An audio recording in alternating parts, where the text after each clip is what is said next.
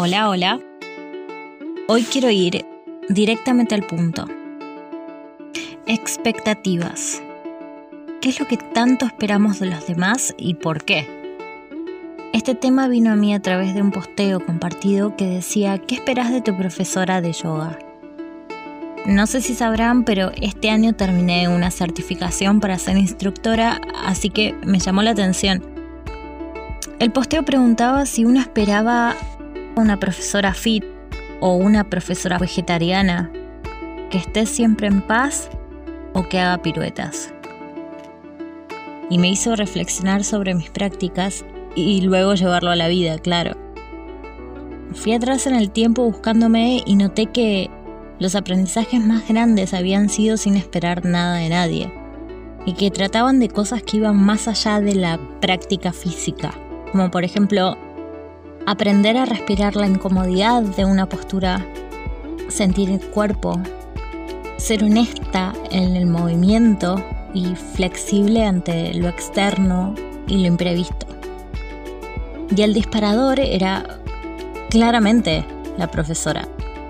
Y acá entramos en mi materia favorita, el poder de la voz, el poder de la palabra justa de un otro y la sintonía entre ambos para recibirla y entonces hacerla propia. Todos son hermosos y muchos de ustedes estarán de acuerdo conmigo, pero ¿qué pasa en la vida cuando se termina la clase?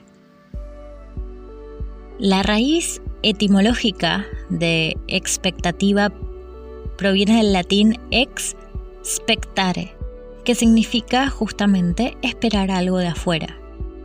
Y yo me pregunto cuántas veces te encontraste diciendo, yo me preocupo tanto por ella o por él y mirá lo que me hizo. O al menos hubiera hecho bla bla bla bla. ¿Cuántas veces entregamos nuestro poder personal a otro esperando que nos resuelva o nos dé felicidad, tranquilidad, amor o estabilidad? Y cuesta comprender que todo depende de nosotros mismos que si yo no me doy estabilidad nadie va a dármela.